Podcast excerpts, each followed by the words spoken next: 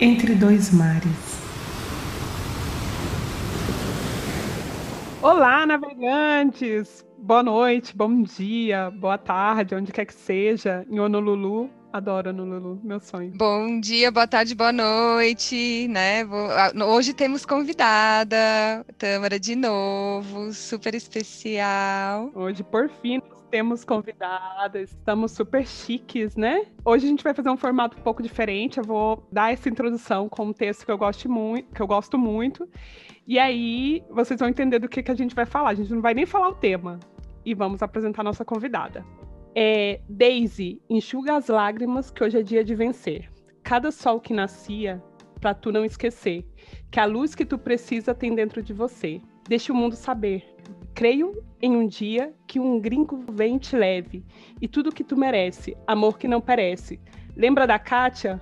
Hoje vive na França. Teve duas crianças e outra história para contar. Veio feito um diamante quando tirado da lama. Deixou gente que ama porque achou alguém para amar. Bem-vinda, Mariana! Uh! Oi! Uh! Hoje a gente está com a querida Mariana Lisa. Começamos com um texto do Rico da Laçã, da música Daisy, e a gente vai falar sobre relacionamentos, né? É, tem até um termo que são é, binacionais? Não, bissexuais? Não. Eu não lembro o termo, mas é basicamente relacionamento. você se relacionar é, com alguém de outra de uma nacionalidade diferente da sua, né? Basicamente é isso. Seria... São binacionais, né? Ai, meu Deus, eu, eu não sei falar é, sobre monogamia. É monogamia a palavra, lembrei. sobre, sobre relacionamentos, muito menos. Mas a gente vai falar sobre relacionamentos internacionais e como que são esses relacionamentos. E nós convidamos a Mariana Lisa, maravilhosa, poderosa. Bem-vinda. Muito obrigada pelo convite. Bom dia, boa tarde, boa noite para vocês que estão escutando.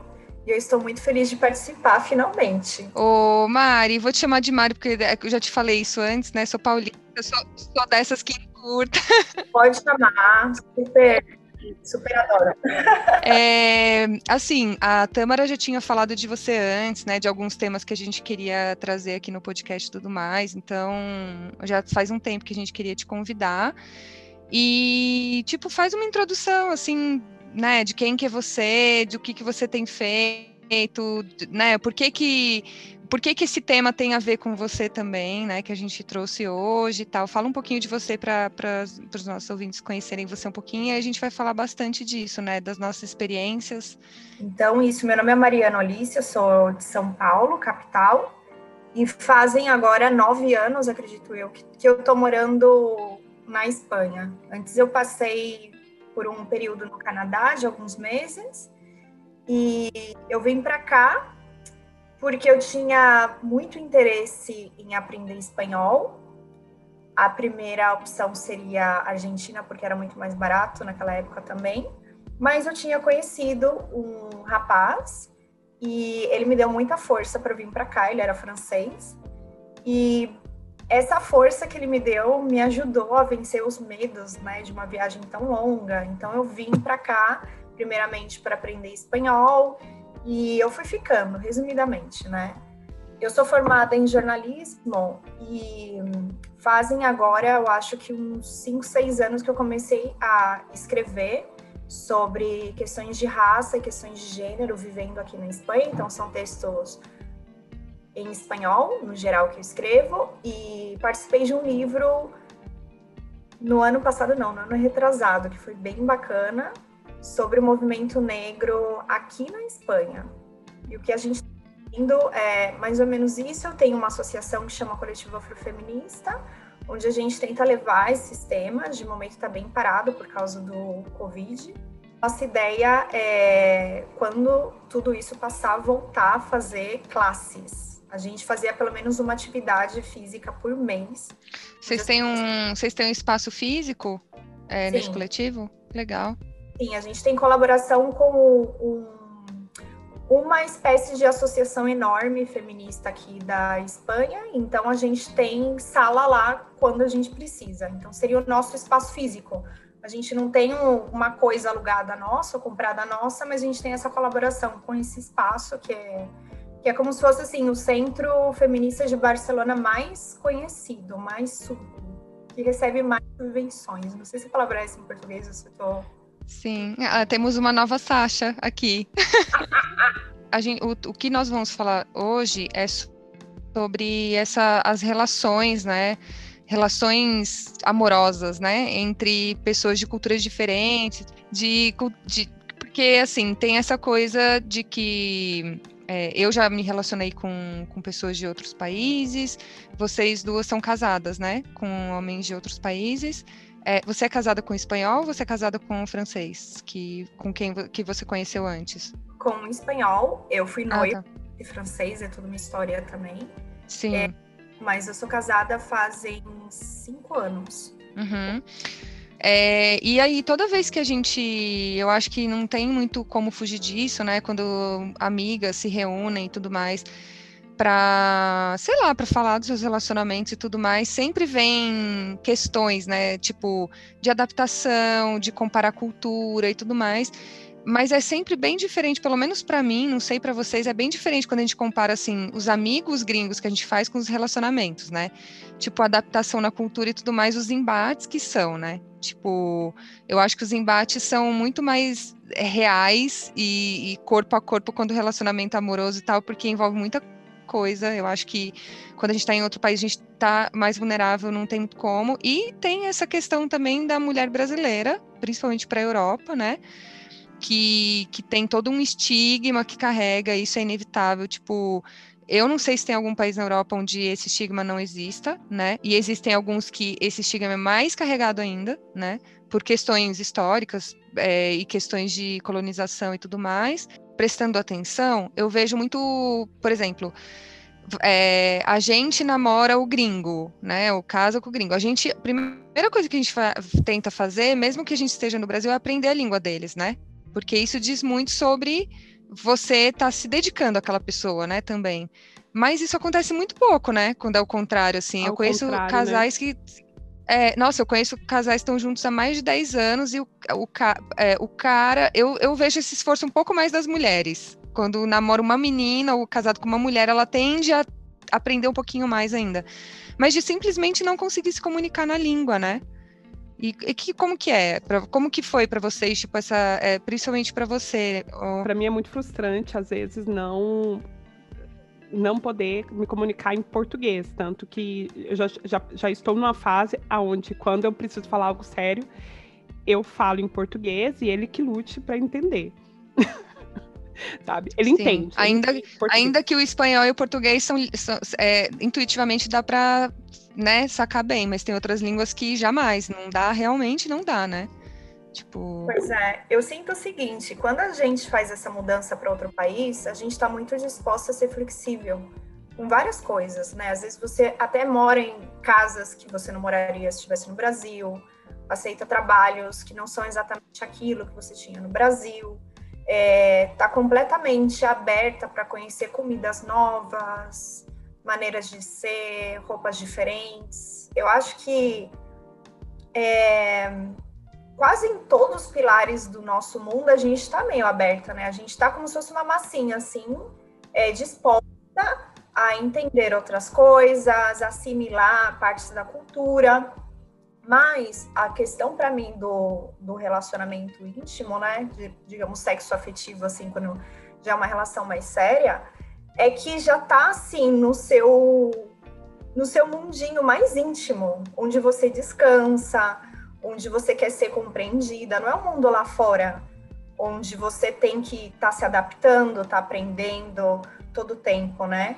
Então, eu acho que a grande dificuldade é que nesse mundo, assim, que é quase o seu ninho, né? Ou a sua caverna, enfim, esse simbolismo do, do seu espaço íntimo, espaço seguro, é muito difícil é, ter que estar tá se explicando demais, ou estar tá com uma pessoa que talvez possa não se esforçar o suficiente para te compreender da mesma forma que você está se esforçando para compreender ele.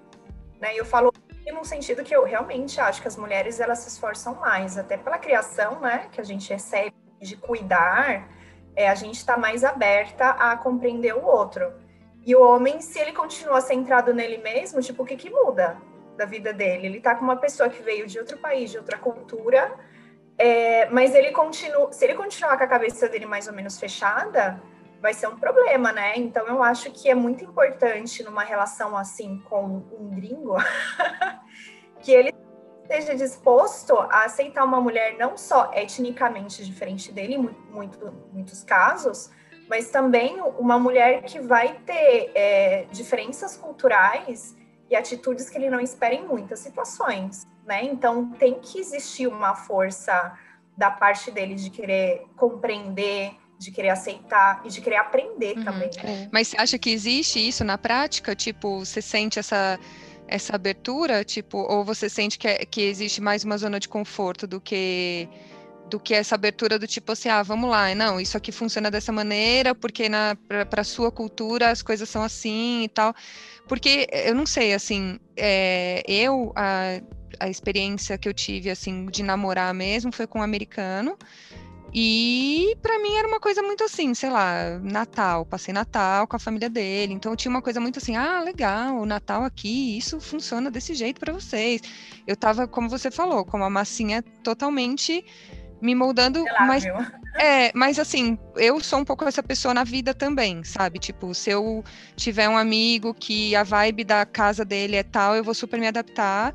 Eu gosto, eu gosto desse rolê, entende? Tipo, não é uma coisa que que é difícil para mim, talvez a longo prazo seja mais, né? Você também, eu acho que assim, se, se remodelar é uma coisa, mas assim, sustentar isso a longo prazo, como, como você falou, no, no seu íntimo, ali dentro da sua casa, no seu dia a dia, que você chegou em casa, você só quer, tipo, descansar e tal, e isso ser a sua realidade, eu acho que é um pouco mais, é um buraco mais embaixo, né? Tipo, é, mas assim, eu não, eu não, ele era ótimo e tudo, mas eu não vi esse interesse, sabe? Tipo, é, existia uma coisa muito superficial do tipo, nossa, eu vi Cidade de Deus, é chocante, né?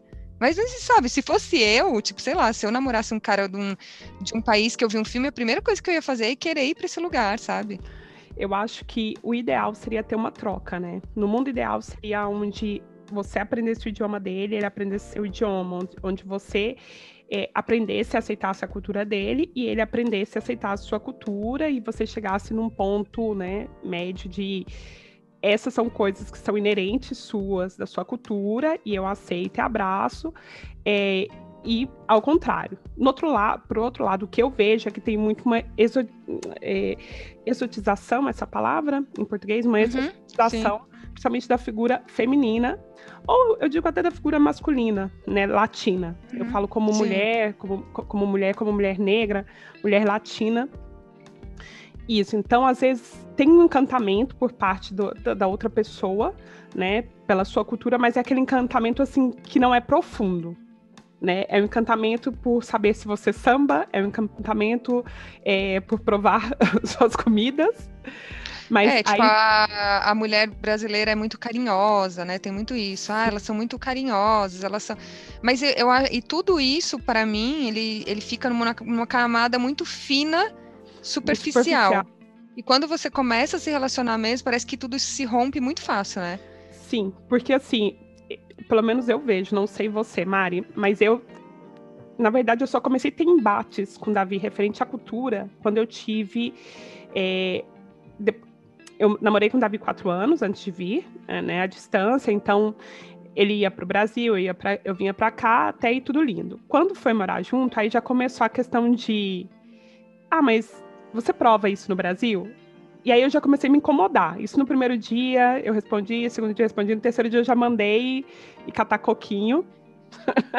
já falei, Mas como não... assim você prova, amiga? Você prova não, uma comida? Tipo assim, é, vamos supor que a gente ia para um restaurante. Eu comia um prato qualquer. Uhum. Eu falava, isso tem no Brasil? Ah, eu entendi. falava, não. Ou a gente ia num cinema e falava, isso tem no Brasil? E aí eu peguei e falei assim, meu, hum, Brasil, se você for pensar, principalmente os locais que eu morei, é muito mais evoluído. Por exemplo, cinema. A questão de cinema, poucos cinemas têm o, o dublado. Sim. Gente, aí na Espanha o cinema faz intervalo no meio do filme? Porque aqui faz. Em alguns filmes. Eu já fui, acho que um ou dois filmes. Dá 15 minutinhos, sei lá, não sei se é porque tem muito velhinho, dá 15 minutos para o xixi, sabe? Eu acho que é 15 minutos para você comprar. Eu acho tudo. Eu acho que já fui uma, uma ou duas vezes. Sim. É, ele já me perguntou se isso tem no Brasil, a gente não faz, mas é isso, né? O que eu falo para ele, eu falo, meu, é uma questão cultural. E o embate-embate a gente começou a ter cultural foi quando veio os filhos. Uhum. Nossa, eu sempre, eu sempre penso nisso, não, cara, assim, eu, eu penso nisso na vida, me relacionando com o brasileiro hoje. É, tudo bem, ele é carioca, o que a gente pode considerar que ele é um estrangeiro também, né? Porque cariocas, eles não são brasileiros, é, eles é. são outra.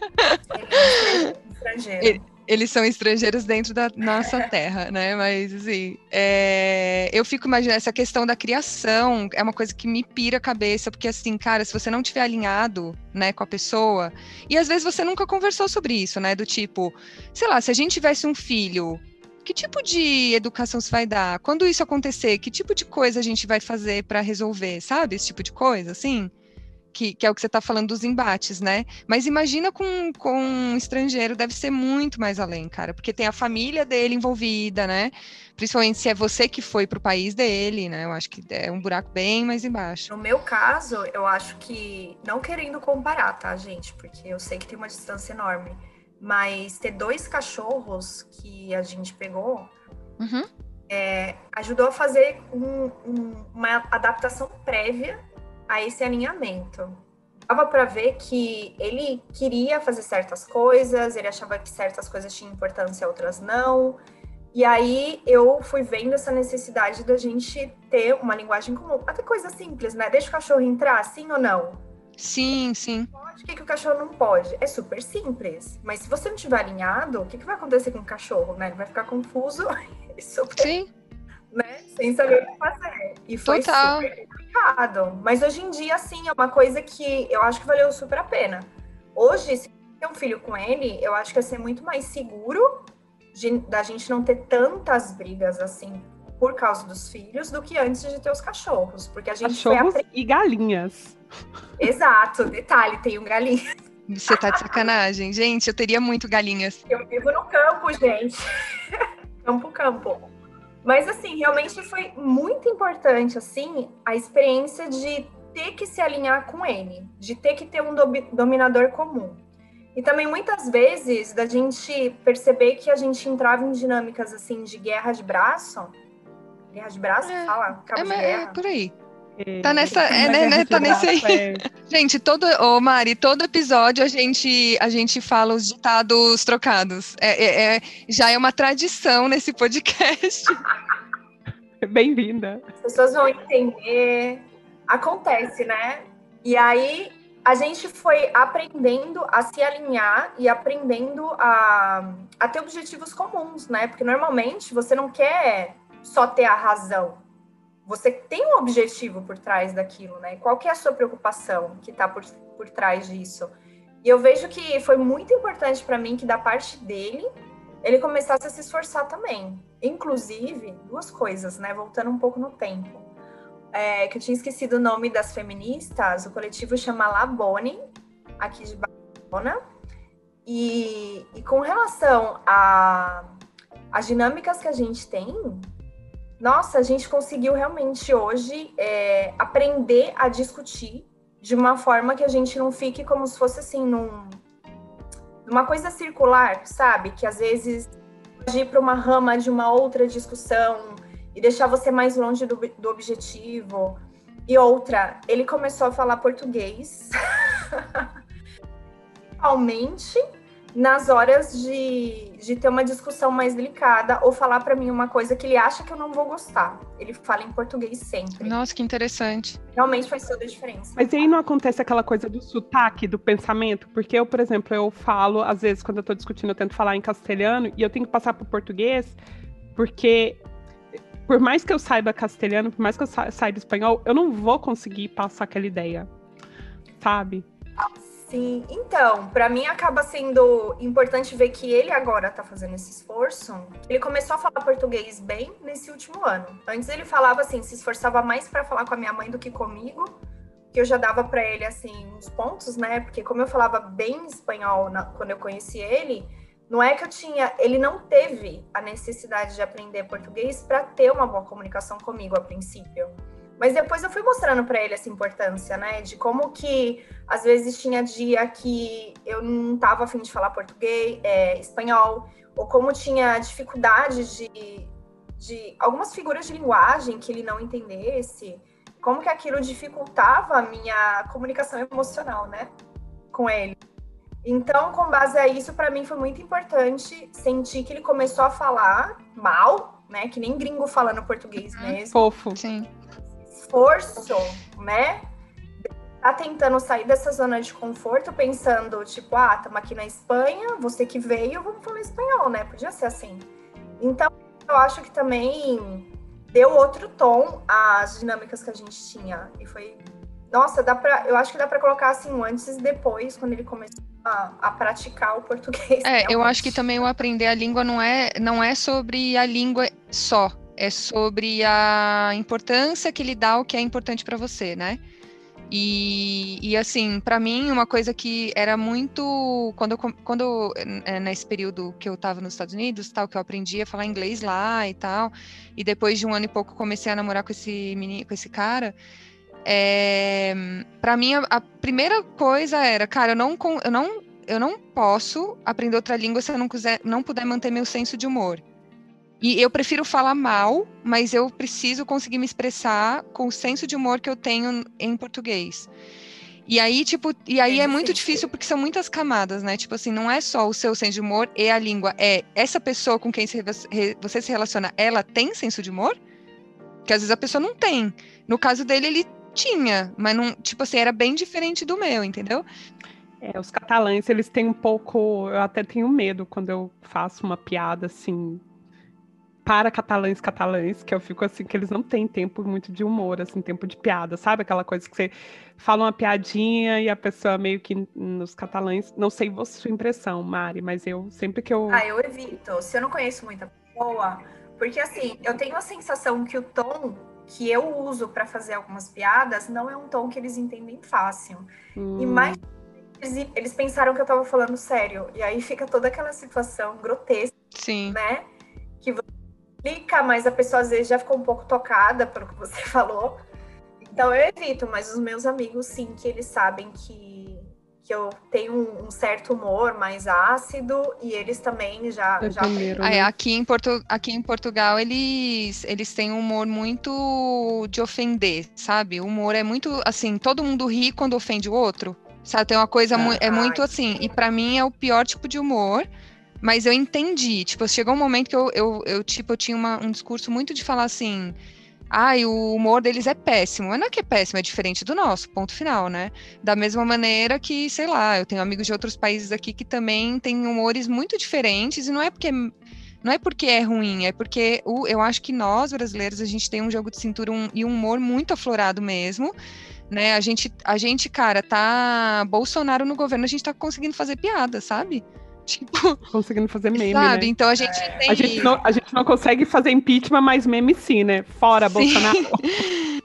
sim, sim, sim. E aí eu acho que, tipo, de, dentro desse tema, né, tipo, tem realmente assim. É, não tem muito como negar essa questão, a questão da nacionalidade, porque, tipo assim, aqui na Europa tem também dentro da Europa, nacionalidades que são tidas como, sei lá, que são mais excluídas, né? Tipo, sei lá, os romenos são mais excluídos, os russos são mais excluídos.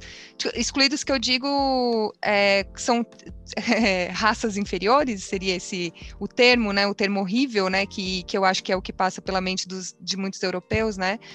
Nacionalidades, porque raça, todo mundo é meio da raça, Sim, né? é, tipo, nacionalidades inferiores, então é. E, e aqui rola, e eu acho que assim, tipo, para algumas. para os brasileiros em geral, existe todo um estigma, né? Como eu falei lá no começo, do que eu acho que tem historicamente muito a ver com colonização e tudo mais, e que tem a ver com uma zona de conforto do tipo, é como a gente é visto, né? É como é mais fácil para eles enxergarem também, né? A gente e a mulher brasileira tem essa coisa de que tipo é a mulher, ela é amorosa, mas ela é a mulher quente, mas também ela é meio destruidora de lares, né?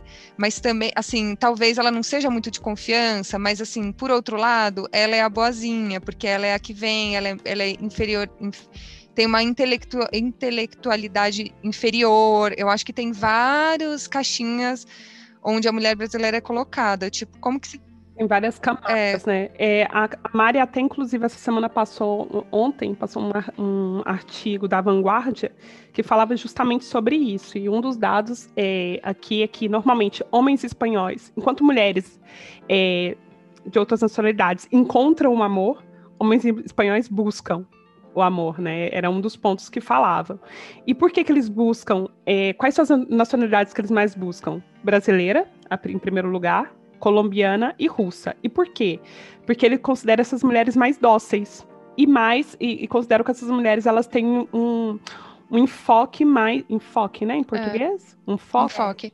Um enfoque, um enfoque maior na família, né? Por outro lado, a mulher latina, a mulher brasileira, a mulher desses outros países, ela acha que casando com o espanhol, ela vai ter é, um marido mais aberto, ela vai ter estar numa sociedade mais igualitária, ela vai ter mais oportunidades. E aí a gente fala, inocente, não sabe nada. Sim. Porque é, é, o contrário, né? Chega aqui, chega que não é que o homem é, espanhol por regra, ele seja machista. Não é que o homem espanhol, por regra, ele seja é, uma pessoa tradicional. Não, muito pelo contrário, né? Creio que a gente não pode colocar caixas, né? A gente não pode etiquetar uma nação por isso, mas ele tem um enfoque mais familiar. Ele é uma, é uma nação mais tradicional. É, eu, eu, eu, né? eu não sei se vocês concordam, mas eu acho que o homem latino, de forma geral, eu estou colocando latino o quê? Português, italiano, espanhol. Latino europeu. Para a Europa, eles são assim os mais machistas.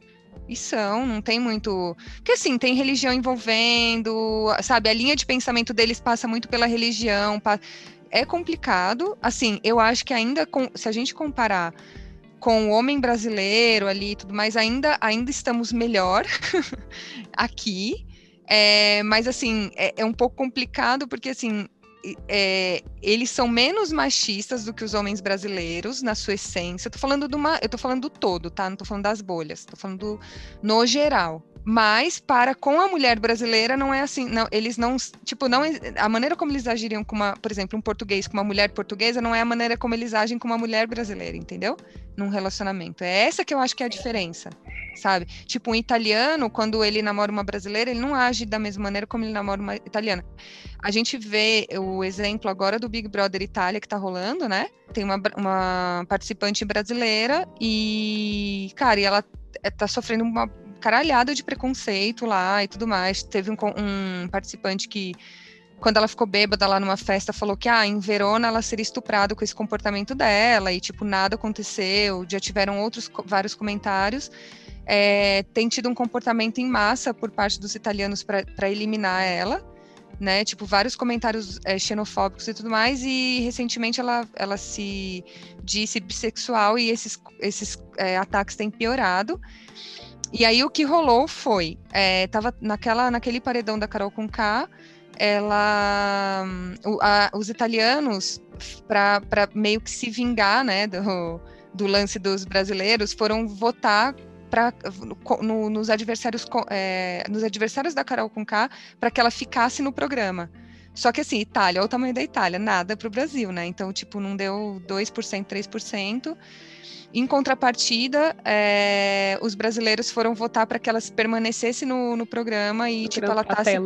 É, e ela tá permanecendo, permanecendo, porque agora os brasileiros estão comprando essa briga, não só da comunidade brasileira lá, mas porque esse assunto tem se espalhado no Brasil. Acho então, é, terminou, ela saiu essa semana do Gran ah, Fratello. É, ela, ah, não sei sabia. se ela saiu ou se terminou o Gran Fratello, ela ficou em quarto lugar, que é a uhum. Daiane, né? Eu acho que é a Daiane Mello que chama. E realmente a fala sobre ela reflete muito do que eu acho que o, o homem estrangeiro, principalmente o homem europeu, pensa sobre a mulher, né? É, o, o, participante, o participante esse Francesco, até né, o, o, o, o Chiquinho, Chico. ele ele falava várias coisas horríveis para ela e ele foi muito apoiado pela Itália. Inclusive, na última semana que ele estava, é, alugaram um aviãozinho para passar um cartaz na casa do, do Gran Fratello, do Big Brother Itália, é, com as frases que ele falou. Uhum. Sobre sim, violência. Sim. É, falando que ele, ele estava certo sobre. Ele... É, isso é muito louco, né? Tipo, qual que é o esforço de você alugar um avião, colocar uma mensagem, passar. É tipo. Cara, o nível da agressão que é isso, né? O nível. É, que tipo de mensagem que você quer passar e tudo mais. Então, tipo, é, tem, tem muito né, dessa coisa assim, ah, é, é assim, mas ao mesmo tempo não sei tal, mas assim, é uma real mesmo. Estando aqui, a gente sabe como é né? Tipo, aqui, por exemplo, eu já ouvi várias vezes na, quando eu trabalhava em empresa aqui, né, com, com a galera comunzão, né, que não é, porque assim, eu tenho amigos hoje que se eu, não são coisas que eu ouço, né, dentro da minha bolha, mas existe o cidadão comum que é o que fala esse tipo de absurdo, mas assim, eu ouvi uma vez o cara falando assim para mim, ah, tal praia é muito boa, é, mas lá tem, assim, o, o problema é que tem muito brasileiro, lá, assim, sabe? Então, tipo, tem que tomar cuidado, porque de repente você pode ser assaltado. E assim, e, e, também tem que ter cuidado de você ir com a sua mulher lá, né? Porque você sabe, mulher brasileira não pode ver um português casado. Tipo, o cara falou isso pra mim. E aí, toda vez que eu ficava, tipo, passada, eles falavam: não, Bruna, mas você sabe, né? Você não é brasileira brasileira, né? E aí fala isso como um tom de elogio, né? Como se isso fosse é. como se eu quisesse isso, como se eu almejasse isso pra minha vida. Tipo, meu, obrigado, beijo. Às vezes eu sinto que eles querem me elogiar falando que eu já estou muito europeizada. É, é eu acho. É basicamente como... uma espanhola já.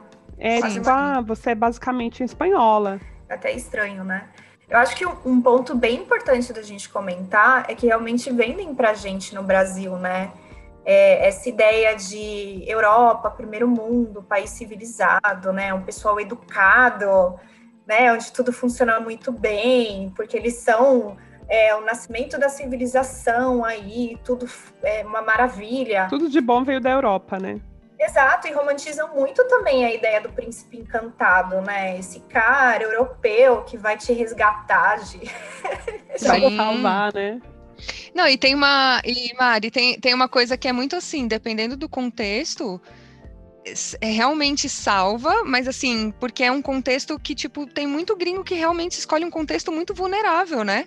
Ele vai buscar. É, tipo é. assim, a minha mãe, por exemplo, mora em Natal, cara, lá tem muito alemão, né? E assim, muito alemão e português. Então, tipo, os caras, assim, meu, buscam mulheres extremamente vulneráveis, porque aí você não salva só a mulher, você salva a família inteira, entendeu? Claro, e aquela mulher vai ficar aquela família vai ficar refém desse cara. Sim, e porque quando é isso, imagina você querer se separar desse cara, que, como a sua família vai, de que lado a sua família vai ficar, né? Tipo, em camadas muito mais leves do que essa, eu já vi coisas muito surreais acontecerem. Do tipo, me, meio o meu exemplo mesmo, cara. Porque quando eu voltei pro Brasil, tipo, era super nova. Eu comecei a namorar esse cara, eu já, já tinha da, meio previ, previsão de uma data para voltar. E, tipo, eu não mudei meus planos. E eu falei para ele, é, e assim, e o meu contexto era muito assim, eu era nova, eu tava no meu rolê, tipo, eu tinha pago para ir, eu fui lá, fiz meu dinheiro, tipo, eu não dependia de ninguém.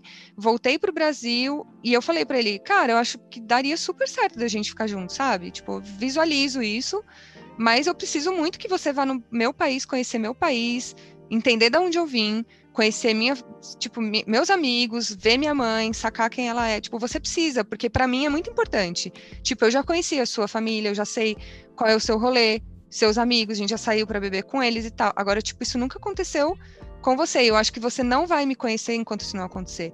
E tipo, e ele nunca foi, sabe? Eu acho que ele ficou num cagaço do tipo, não foi. Mas, mas assim, me escrevia, ficou um ano me escrevendo carta numa, numa época em que, tipo, sei lá, e-mail, era máximo e-mail que as pessoas mandavam, ou ligava. Ele ficou um ano me ligando, tipo, mandava coisa, mandava CD, mandava coisas, não sei o que, ele era músico, aí fazia uns negócios me mandar. Mas assim, eu falava, legal, cara, mas é isso. Aquela eu... música Bruna é pra você? É minha, essa daí é minha. Mas assim, é muito louco, porque as pessoas ao meu redor, imagina, gente, eu voltei com 20 anos de lá, as pessoas ao meu redor ficavam passadas do meu desapego com relação a ele, e assim, cara, eu não pedi nada para ele, eu só pedi para ele pegar um avião e ir pro meu país. E ele... Pra gente poder ficar um mês lá e voltar juntos.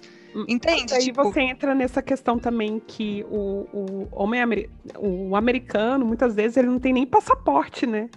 É, ele eles é são bem roceiros, cara. Eles são bem geral. roceiros ne, é. nesse ponto, assim, eles não se visualizam é, é. saindo do país deles, assim. É, eu, eu já tive amigas que namoraram com americanos que elas falavam assim, meu, o cara, ele não vai sair daqui. Mas o que eu quero dizer com isso é que lá, quando eu estava nos Estados Unidos e eu falava que ia voltar, é, algumas mulheres que eu conhecia falavam assim, cara, como assim você vai voltar? Você conseguiu o que a gente está aqui há anos tentando, que é namorar um americano que te ama e que não tá com você por outras coisas. Eu ouvi isso, cara, não foi mais, não foi nenhuma nem duas vezes. Com essas palavras inteiras, entendeu? Você conseguiu o que a gente tenta há anos. Porque esse cara ficou numa vibe assim, cara, vamos tentar fazer você ficar aqui, tipo, você estudar, fazer suas coisas e tal, né? O que que precisa? O que que precisa legalmente para você ficar aqui? Ele tava empenhado nisso e tudo mais, mas eu tava tipo, mano, eu tô com 20 anos, quero ver minha vida, tipo, posso voltar um dia, mas eu preciso ir pro meu país agora, e eu preciso que você conheça meu país se você quiser ficar comigo, entendeu?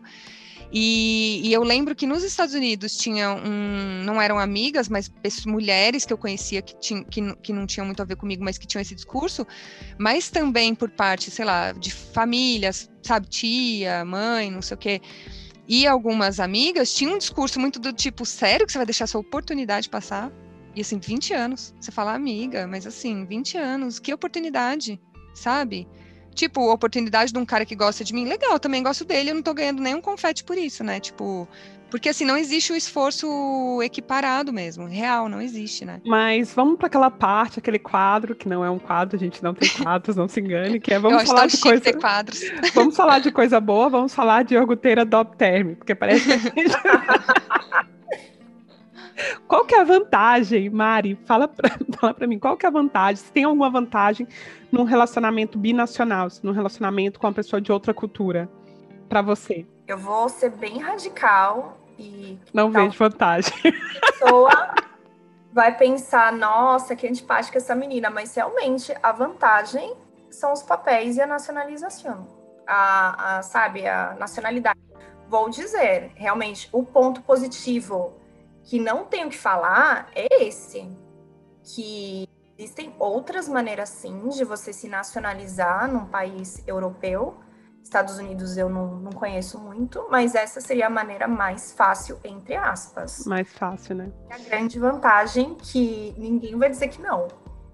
É, é, e sim que eu acho que pode ser uma relação muito boa, mas é uma relação que obrigatoriamente tem alguns pontos a se trabalhar. Eu acho que os pontos positivos, quando eu era jovem, né? Hoje em dia eu teria preguiça. Se eu conhecesse o Davi hoje, eu teria muita preguiça e não ia ser bom.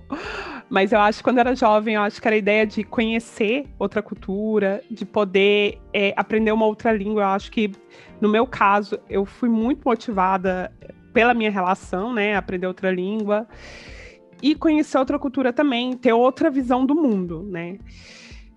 É só aí. Não, Não vejo, mas. Você pensa, se você tivesse vindo para estudar, por exemplo, ou por uma temporada, você ia ter isso. É verdade. Sim, sim, Tanto é, que é então. quando eu vim para morar, uma das, uma das coisas que eu comentei com o Davi, uma das que eu fiz foi falar assim: olha, para não ficar feio e eu sair daqui só para ficar com você, não fazer aquilo que a minha avó falou para não fazer, que é não corre atrás de homem.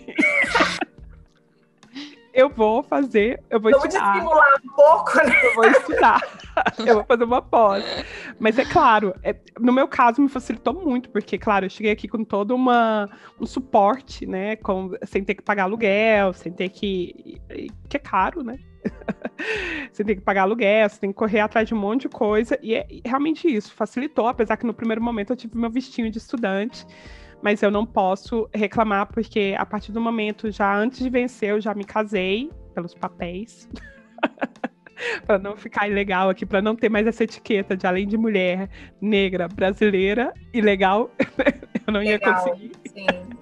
É, tinha comentado com a Tâmara, eu acho que eu comentei com você, Tâmara, é do, de um grupo que chama Brasileiras Casadas com Estrangeiros. Na verdade, depois da conversa, eu até busquei no Facebook, eu não encontrei mais, então não sei se me bloquearam ou se o grupo já não existe, porque tinha nesse grupo, mas o comentário que eu queria fazer é que vira e mexe aparecia alguma mulher que estava no exterior, em algum lugar do mundo, pedindo ajuda, porque ela estava com um companheiro abusivo e que ela estava correndo risco de vida, ela tinha sido ou jogada na rua ou tinha fugido, às vezes com o filho, não sabia para onde ir. Então, as mulheres daquele grupo orientavam é, que ela buscasse ou a prefeitura, alguma entidade naquela cidade que pudesse abrigar ela, apoiar ela de uma forma assim urgente. E eu acho que isso tem muito a ver com essa ideia, né, de que quanto mais vulnerável é, seja a mulher nessa situação, mais perigoso que ela acabe se envolvendo com um abusador, né? Claro. Então, essa é a parte, uma das partes mais importantes da nossa conversa de hoje é, destruiu um pouco essa romantização, pensando que muitos desses homens estão buscando uma pessoa que seja vulnerável, que precise de ajuda, entre aspas, mas que eles não são pessoas equilibradas e que eles não vão fazer essa, essa mulher feliz no final, né? Engraçado, né? Que essa era uma pergunta que eu sempre fazia pro Davi quando eu namorei ele. Por que, que ele não tinha conseguido, com aquela idade, alguém daqui, né? Porque, tipo assim, quando a esmola é demais, o santo desconfia, né? e eu sempre falava, qual que é desse, né? Qual que é desse? E eu, eu sempre perguntava, perguntava por todos os relacionamentos dele e né?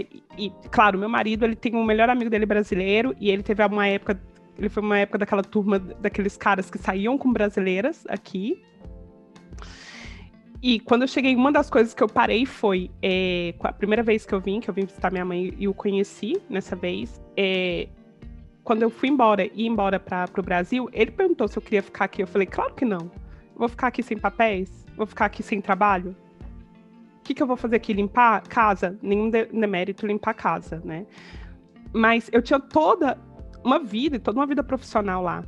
E essa vida, quando eu vim viver aqui, é já definitivamente, ela foi um pouco sacrificada. Então, muitas vezes tem mulheres, nós temos mulheres extremamente formadas que vêm para cá, que sacrificam sua vida para uma questão de relacionamento, e por outro lado, chega aqui, elas de profissional, elas vão para dona de casa. Porque normalmente também, né, o artigo que a Mari falou é, tem essa parte muito interessante, a gente vai deixar ele como referência, que é normalmente você vem aí já pega aquele período que você talvez, se você quer uma família, queira engravidar, e aí já tem essa questão que o mercado ele não é amável nem aqui, nem em lugar nenhum, com a maternidade, com a mulher, com a mulher mãe. E aí você tem essa questão da imigração também. É, tem, tem um outro lado, né, que, que é um lado que eu também já conheci, para mim foi bem estranho, né? Desde essa fase aí que eu, que eu ouvi essas coisas do tipo, ai, você, você está deixando essa oportunidade ir embora e tal. É, mas eu já conheci algumas mulheres aqui na Europa, lá em Dublin, que, que eu, eu acho, eu não sei se vocês enxergam dessa maneira também, mas eu acho que em cada parte da Europa a, o tipo de imigrante é diferente também sabe? Tipo, Dublin tem muito estudante, uma galera que foi para estudar acabou ficando para trabalhar. É, a Espanha tem bastante gente que foi para estudar, então já tem um nível intelectual um pouco melhor. Eu, eu acho que também depende das épocas dessas imigrações, né? De que, de que período foi, mas eu digo de agora, assim. É, e lá em Dublin eu conheci muita gente que saiu do Brasil pela primeira vez para ir para lá. Então, assim, muito deslumbre com tudo. Tipo, muito deslumbre com morar fora, muito deslumbre com com a vida nova. Eh, muitas pessoas ali eram já tinham quase 30 anos e ainda moravam com os pais no Brasil, então tiveram esse essa nova vivência da liberdade e tudo mais, então chegam lá tal. E eu ouvi de muitas mulheres lá, tipo assim, eu nem, cara, brasileiro, eu nem troco ideia. Tipo, eu só vou, eu só beijo na boca se for gringo, só, eu quero achar um irlandês para mim e tudo mais. E assim, e não é, é, jamais julgando essas mulheres, porque eu acho que a gente tem, nós brasileiros de forma geral, a gente tem um complexo de inferioridade muito grande mesmo quando a gente sai do país de tipo de, de, do que a Mari falou, de aceitar um emprego inferior, sabe, de aceitar coisas que a gente não aceitaria, um apartamento que a gente não moraria a gente tem, eu acho que isso tem muito dessa coisa do colonizado mesmo, né? E tipo, e é, esse, discurso, né, dessas mulheres com relação a isso, acho que vem muito de uma estrutura mesmo, né? De tipo, é, as relações, sei lá, que, que a, as mães tiveram, como foi a, a, relação que a mãe teve, a avó teve, o que, que foi passado também, sabe? O que, que é, é o que, que, o que, que foi passado para essa mulher para ela ter esse, essa linha de raciocínio hoje, sabe? De que, tipo assim, esse green. Porque o que eu via lá, e assim, algumas delas namoravam, né? Ou um irlandês, ou um alemão, não sei o quê. Cara, era como se o cara fosse um cara como se fosse assim impossível que esse cara cometesse qualquer coisa ruim, como se ele fosse impossível. Ainda tem essa coisa do quando tenta, o cara tem cinco palavras do vocabulário que ele fala em português aí é o fofinho. É. é como se ele fosse assim, já tivesse um manto sagrado. E eu acho isso muito louco. Porque é uma pessoa, né? Uma pessoa que provavelmente é cheia de preconceitos, mas também tem um monte de qualidades, mas também tem manias e tarará. É um ser humano. Mas assim, lá, nesses contextos é, de, de visitar amigos e tudo, algumas vezes que eu já fui para lá, e, e, com amigos diferentes, levas diferentes que eu visitei, sabe? Tinha esse contexto lá, não sei o que que rola, por que que lá, não sei qual que é o lance, mas tinha esse contexto e eu achava muito louco, assim, o, o endeusamento do gringo por parte das pessoas que estão em volta com relação ao próprio, sabe, de brasileiro para brasileiro, assim, Tipo, eu já ouvi, inclusive, de homem gay, assim. Não, brasileiro, eu não, eu não beijo brasileiro. Aí você fala, amigo, mas você é brasileiro. Como que. Né? Por, por que, que vocês acham que isso acontece? De, de onde vocês acham que isso vem? Colonização. Patriarcado e colonização. Olha, não sei. No Brasil, realmente, quando é, os meus amigos, né, conheceram o Davi, minha família. Davi é uma pessoa muito amável, né? Assim, eu não preciso nem. Ele é uma pessoa muito fácil de entrar. Mas eu lembro das pessoas assim, aquela preocupação se eu estava performando o suficiente para ele, como, nossa, você tem que manter esse namorado. Porque afinal, meus amigos falaram, afinal, esse namorado que vai garantir nossa casa na Europa. Nossa, complicado. né? Nossa casa na Europa. Tipo, ah, o meu corpo está sendo sacrificado para que você possa ter uma casa para visitar uhum. na Europa. Sim. Sabe? É, mas assim, eu acho que relacionamentos bons por relacionamentos bons não deve ter sido o único que você teve, né? Ah, amiga, eu tive relacionamentos muito ruins. É? Ah, então tudo bem.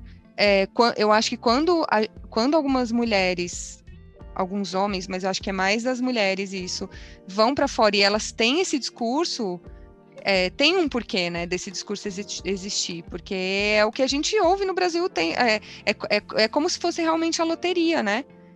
E é muito perigoso, porque isso, como vocês estavam falando antes, isso ele, ele tá, cara, ele tá ali em volta rondando o relacionamento abusivo, ele tá flertando com o relacionamento abusivo de uma forma tão clara, né?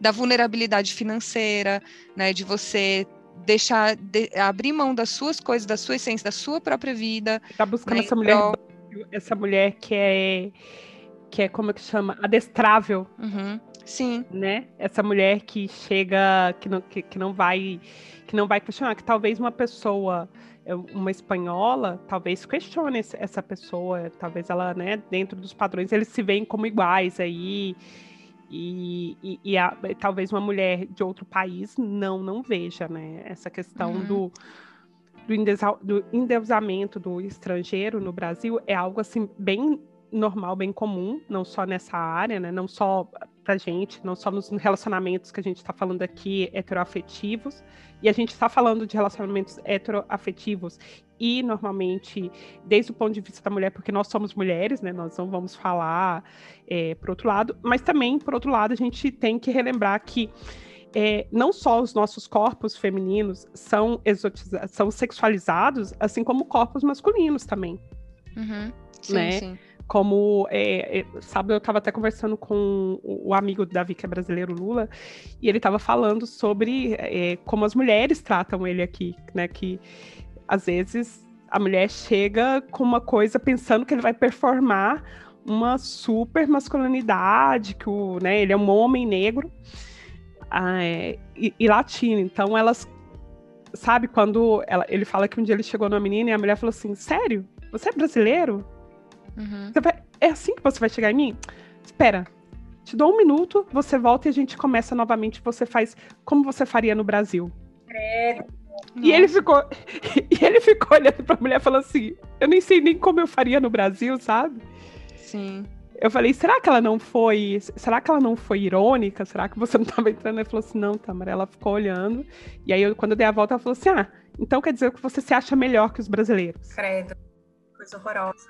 Você entendeu? Então, tipo assim, o que, que ela queria? Ela, ele, ela queria. Será que ela esperava que ele, como brasileiro, latino, entrasse já meter na mão, né? Já sambando no corpo dela?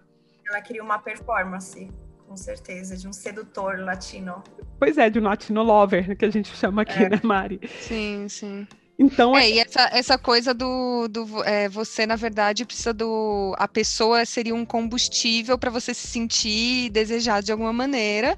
E, tipo, para você se sentir desejado, precisa, precisa desse calor, né, do latino, essa coisa, né, do, do cara que vem e joga o charme e tal. Mas é doido, porque tem gente que só não é assim, né? sei lá, eu acho que os meus amigos brasileiros são, nossa, se eles dependessem disso para viver, estavam fodidos. Porque jamais, não, né? não são, sabe? Meus amigos, e eu como mulher é, né, brasileira, eu sou, eu acho, eu pelo menos eu não me sinto, nunca me senti uma pessoa extremamente sexual, sedutora, é, não sei sambar. Uhum. Durante muito tempo, tipo, até, tinha até birra, né? Quando as pessoas quando tocava Michel Teló, então, e a pessoa falava, já colocava. Nossa, gente, a gente já viveu esse momento, né? É bom a gente lembrar desse momento para ver que a gente tá ruim, mas, mas podia estar tá pior. Sabe? Eu tipo falava, meu, ou quando a pessoa falava assim, nossa, você viveu numa favela, como já tem aquele suposto que, como você é negra, como você tem essa cara de pobre, você viveu na favela, ou você sabe sambar, isso já Hoje em dia me incomoda menos, né? Porque hoje em dia eu meio que rio, eu faço ri, ri, haha e dou um tapinha com, com luva de peli. É luva de peli, pelica? Pelica. Pelica? Então tá bom, luva de pelica, olha só, resgatando, né? Mas é, é, são esses estereotipos que a gente tem que enfrentar, né? Eu gostaria, né, se alguém estiver ouvindo e for é, tiver uma relação homoafetiva, que nos falasse no inbox também sobre isso, como é que é, né? Porque assim, eu também vejo essa, essa hipersexualização desses corpos latinos, né? Desses corpos masculinos e femininos também, e, e mulheres. Eu acho que a relação de mulher com mulher é diferente. Não sei, eu tenho essa impressão que elas são mais de boa. É, não sei também. Eu acho que depende. Sei, eu acho eu que a sei. gente tinha que investigar e fazer um outro episódio, talvez. A né? Gente, Mas. É lésbica e namora com a outra. Sim. Mas aí, antes da gente, da gente ir para as referências, Mari, você queria concluir alguma coisa disso, desse, desse nosso papo? Eu estava lembrando algumas coisas, né, sobre essa romantização. É, eu tive uma relação bem problemática enquanto eu estava aqui com um namorado que conheceu a minha família, que ele foi para o Brasil. E quando eu comentava que a gente não estava muito bem, que a gente estava tendo problemas, o que eu escutava por parte da, dos meus amigos e parte da minha família com quem eu conversava era: ah, mas é uma diferença cultural muito grande, você tem que ter paciência. Será que você não está muito sensível? Porque você está aí sozinha. Então, é, como eu tinha comentado antes, eu acho que é toda uma situação que faz com que você fique em uma situação de desvantagem mesmo, né? E vulnerável. Ah, vulnerável, exatamente. E eu acho que essa ideia de príncipe encantado, desse cara europeu que resolveu te amar, né? Resolveu te escolher. Te tirou da lama, né? Como dizia. Exato. te resgatou, né? Você tava lá na rua, ele veio um banho, né? Te fez uma escova no cabelo. Te deu um xandão. Mas, de alguma forma, também fica dentro da gente né? É como, ainda mais assim, se a sua ideia é morar fora, se a sua ideia é ter essa experiência de viver em determinado país, quando acontece, eu acho que tem uma própria construção que parece que a gente tem que estar agradecida dessa pessoa tratar a gente bem, se interessar pela gente, né? Então, isso eu acho que é outro ponto que acaba pesando também nessas relações, né?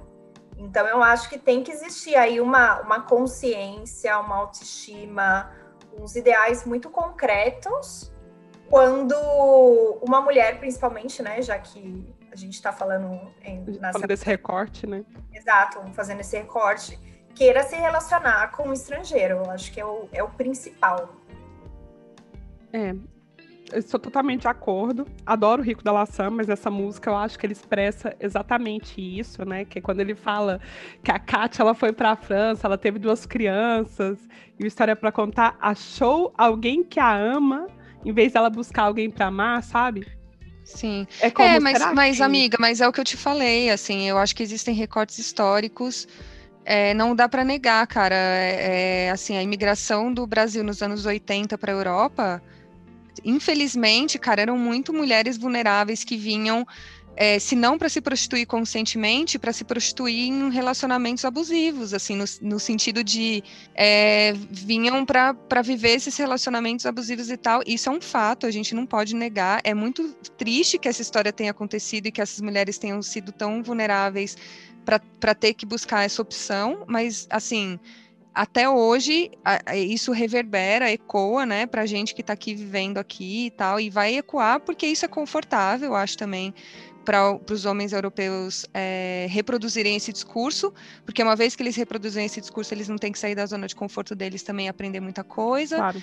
Mas assim, não é que isso vem do nada, não é que isso saiu do nada. Isso tem um contexto histórico problemático de toda uma estrutura social caótica, né, do Brasil e, e esse resquício de colonização que, cara, é tão impregnado na, em nós todos, assim, sabe? Tipo, é muito complicado. Tem uma coisa super importante também para falar com relação a isso, é que o Brasil, o turismo brasileiro durante anos e anos vendeu o corpo da mulher para publicidade do para que estrangeiros viessem para o Brasil por causa dessas bundas dessas mulheres na praia próprio Brasil, como parte da campanha de turismo que o Brasil teve, eu acho que por mais de 10 anos, foi vender essa sexualidade, essa sensualidade, colocar a mulher brasileira como um objeto.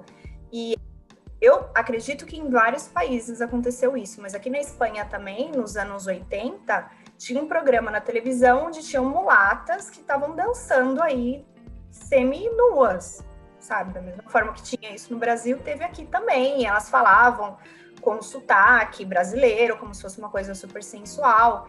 Então, é, é, bem pesado a gente imaginar que aconteceu isso, não faz nem. Foi ontem, né? Para a história, assim, para nossa história foi ontem, né?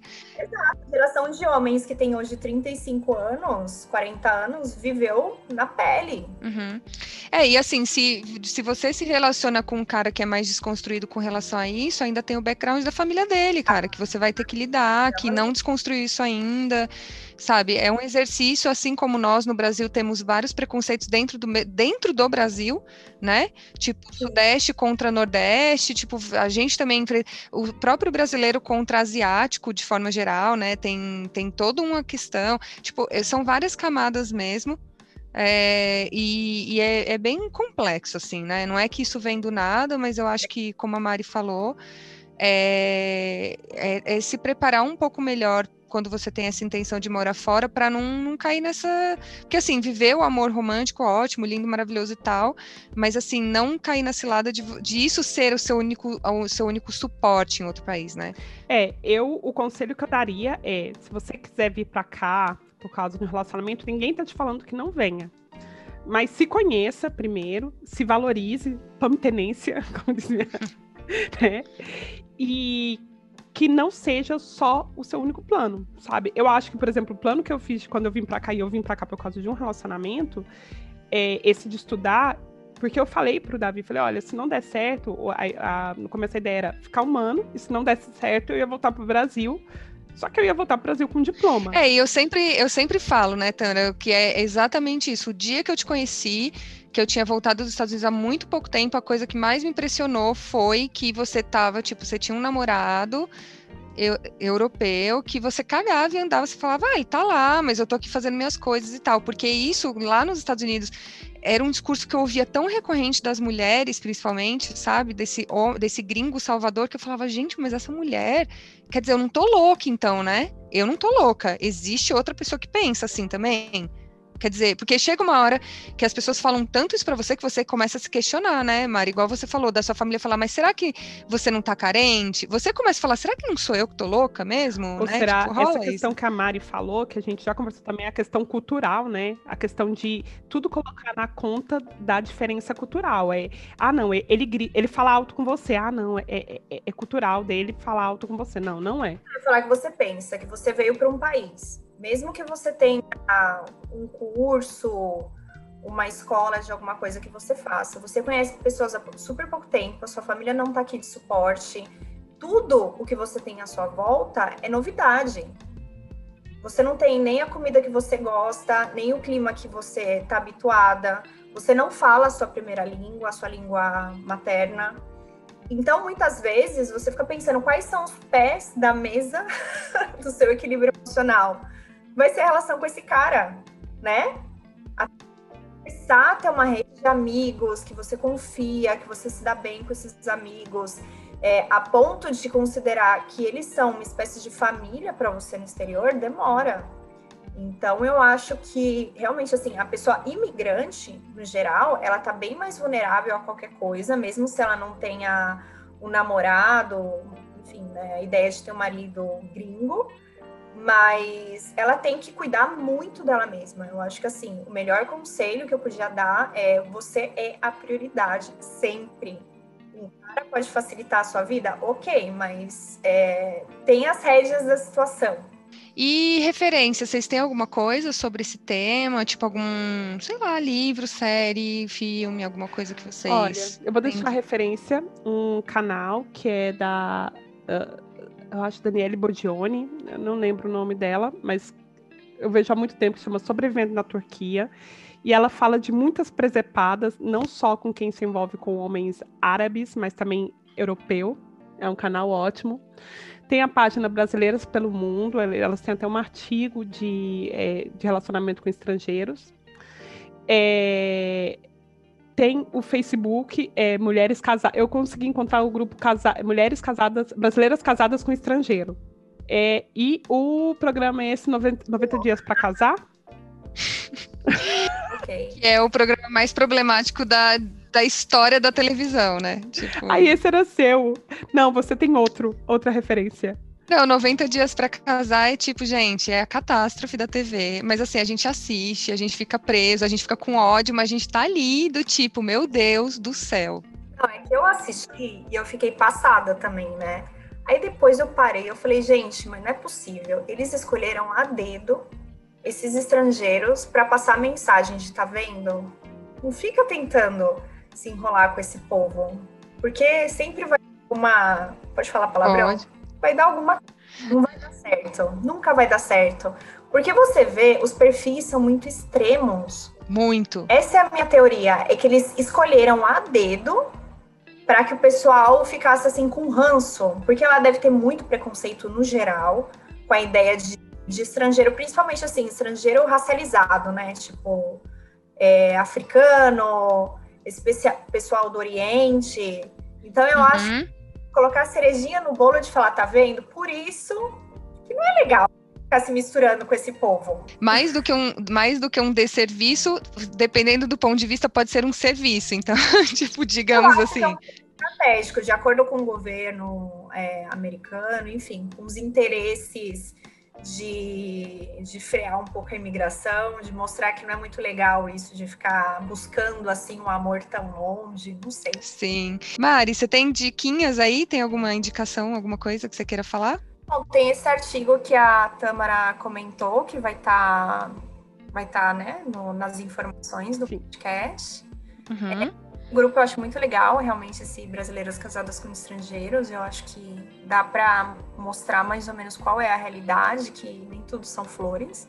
Por mais que muitas mulheres constroem uma vida e são super felizes morando no exterior e casadas com estrangeiro, mas eu acho que dá para ter uma ideia e seria mais ou menos isso mesmo. Uhum. Eu sou feliz, parece que. Não, parece que sim, eu acho que parece que sim. Então tá. Mari, obrigada, viu, pela sua presença. Ai, obrigada a vocês pela, pelo convite. Muito obrigada, navegante. A gente estava esquecendo de falar das nossas redes sociais. A gente sempre Como... esquece, cara. Nossa, as piores vendedoras de si mesmas. no Instagram, Entre Dois Mares Podcast, e Facebook, Entre Dois Mares Podcast. Se vocês quiserem mandar algum e-mail, entre dois mares@gmail.com. E a gente tá aí para vocês. Beijos. Sim. Beijo, Mari. Obrigada. Beijo, Mari. Muito obrigada, viu? Obrigada a vocês.